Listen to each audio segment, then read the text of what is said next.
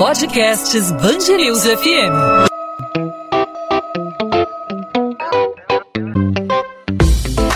Dois às 20, com Maurício Bastos e Luana Bernardes.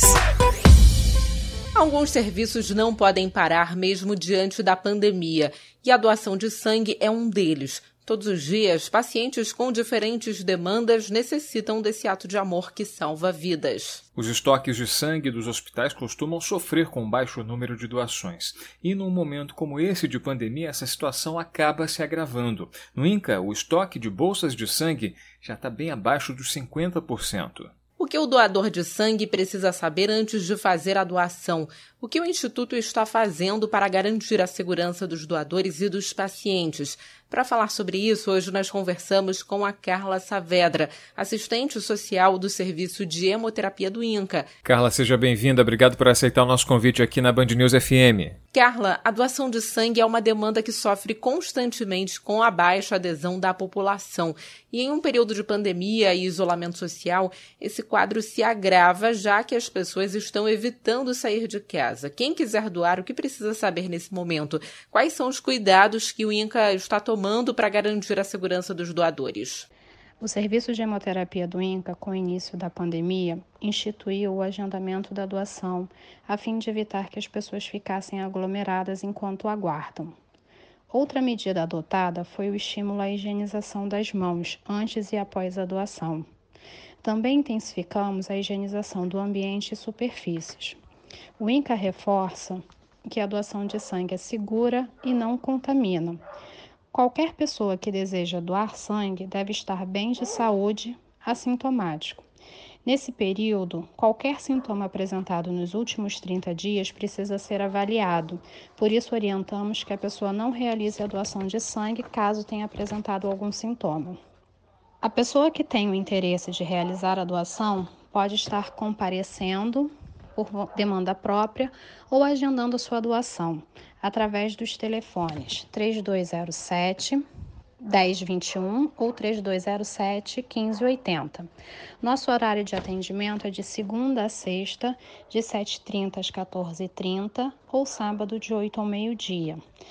O INCA fica localizado na Praça da Cruz Vermelha, número 23, segundo andar. Carla, a gente sabe que o número de doadores caiu durante a pandemia por todos os motivos que a gente conhece. As pessoas, algumas têm medo de sair de casa, outras têm medo de chegar ao hospital e contrair o coronavírus. Mas a pergunta que eu faço agora é em relação à quantidade de pacientes que necessitam de sangue. Essa demanda cresceu no INCA em função da Covid-19 ou de alguma forma se manteve estável? A demanda transfusional ela se mantém estável, pois atendemos aos pacientes em tratamento oncológico especificamente.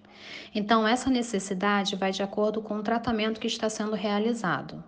A pessoa que está apresentando os sintomas da Covid-19 não deve sair de casa e, claro, não pode doar sangue, certo? A quais sintomas as pessoas devem prestar atenção antes de sair de casa para fazer a doação? Qualquer pessoa que deseja doar sangue deve estar bem de saúde, assintomático. Nesse período, qualquer sintoma apresentado nos últimos 30 dias precisa ser avaliado. Por isso, se o doador apresentou algum sintoma, ele não deve procurar um serviço de hemoterapia para doar sangue. Carla, várias instituições do Brasil, como o Hemorrio, recentemente anunciaram a convocação de pacientes que foram curados Pacientes que estavam com a Covid-19 foram curados e convocados para que doassem sangue para que o plasma forneça anticorpos. É uma terapia centenária, terapia do plasma, né, que já funcionou no tratamento de outras doenças, aqui recentemente no tratamento de Zika, da chikungunya. O INCA também faz parte dessa iniciativa. Você acha que de repente não seria uma forma de estimular a doação para que não só reforce os bancos de sangue, mas ajude a salvar vidas, a curar pessoas que estão com o coronavírus? Essa doação ainda é muito específica, com critérios próprios, onde só é coletado o plasma. No INCA, o componente mais transfundido é o concentrado de plaquetas. Esse projeto é específico para atender pacientes com Covid e não em quimioterapia. É um projeto ainda em primeira fase, Outras instituições, assim como o INCA, irão participar após essa avaliação inicial. O estoque do INCA está abaixo dos 50% nesse momento, uma situação muito grave. O que o Instituto tem feito para convidar as pessoas para a doação? Estamos reforçando a importância da mobilização dos doadores com os familiares e acompanhantes dos pacientes em tratamento. Além disso, estamos reconvocando os doadores cadastrados em nossos bancos de dados e que estão aptos para uma nova doação. E essa reconvocação está sendo feita através de telefone, e-mail e via WhatsApp. Principalmente os que residem próximo ao Instituto, para desta forma garantirmos a continuidade no atendimento aos nossos pacientes. Carla Saavedra, assistente social do Serviço de Hemoterapia do INCA, o Instituto Nacional de Câncer. Obrigado pela participação com a gente aqui na Band News FM no podcast 2 às 20. Obrigado pelos esclarecimentos e até uma próxima oportunidade. 2 às 20, com Maurício Bastos e Luana Bernardes. O Ministério Público se reuniu com representantes da Secretaria Estadual de Saúde para discutir a situação no Hospital Anchieta, no Caju, zona portuária do Rio. A unidade, que é um dos centros de referência da rede estadual no tratamento da Covid-19, não tem mais condições de receber pacientes por falta de insumos. A administração do hospital encaminhou um documento ao Ministério Público Estadual pedindo isenção de responsabilidade caso o hospital não consiga mais atender a demanda. O Instituto Diva Alves Brasil, responsável pela gestão do Hospital Anchieta, afirma que não houve repasse de insumos pela Secretaria de Saúde e que por isso não conseguem mais receber novos pacientes. A Secretaria de Saúde garantiu que não haverá falta de atendimento para os que já estão internados na unidade e nem interrupção da regulação de novos pacientes. E mais sete bairros do Rio de Janeiro recebem bloqueios parciais nesta quarta-feira como medida de prevenção à Covid-19. Na terça-feira, a Prefeitura já havia bloqueado quatro bairros. Durante a manhã desta quarta, Tijuca, Pavuna e Meier, na Zona Norte, passaram a ter restrições em pontos de aglomeração. Ao longo do dia, Realengo, Taquara, Guaratiba e Freguesia sofreram novos bloqueios. Só podem passar pelos pontos de restrição moradores com comprovante de residência ou trabalhadores essenciais. A Prefeitura também proibiu o estacionamento na orla da cidade. Apenas moradores têm autorização para deixar veículos nas praias. O Hospital Municipal Ronaldo Gazola, em Acari, na Zona Norte, vai receber 200 novos respiradores para o atendimento de pacientes contaminados pelo coronavírus. A unidade é referência no tratamento da doença. Outros 80 equipamentos serão enviados para o Hospital de Campanha do Rio Centro, na Zona Oeste, e outros 20 para o Ser Leblon, na Zona Sul.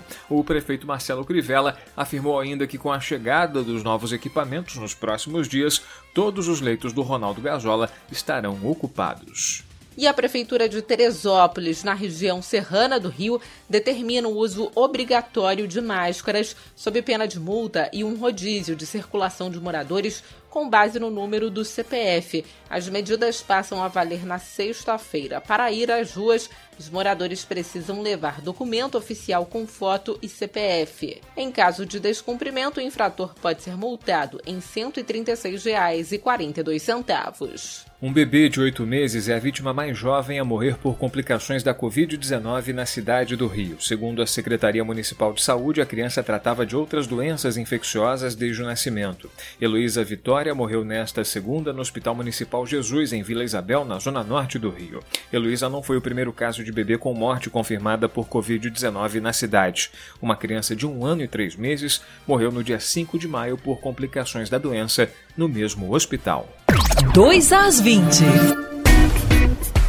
Podcast 2 às 20 vai ficando por aqui nesta quarta-feira. A gente volta na quinta-feira com mais informações sobre o coronavírus, sobre a disseminação da Covid-19 aqui no Rio de Janeiro, também no estado do Rio de Janeiro falando sobre o que as autoridades estão fazendo para controlar aí o avanço da doença, sobre o que tem feito para atender as pessoas que já foram confirmadas com o vírus. E você acompanha, claro, não só aqui no podcast 2 às 20, mas também na nossa programação em 90.3 FM. A gente volta nesta quinta-feira, né, Maurício? É isso aí, Luana. Nessa quinta tem mais um podcast 2 às 20, sempre a partir das 8, disponível para você baixar e ouvir onde quiser, de preferência em casa nessa época, né?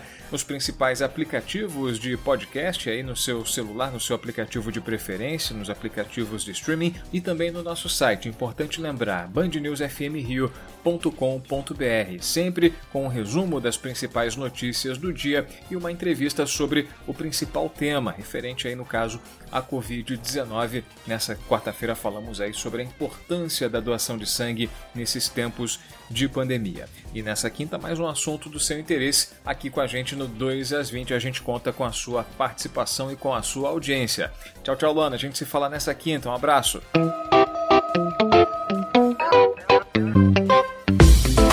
Dois às 20, com Maurício Bastos e Luana Bernardes.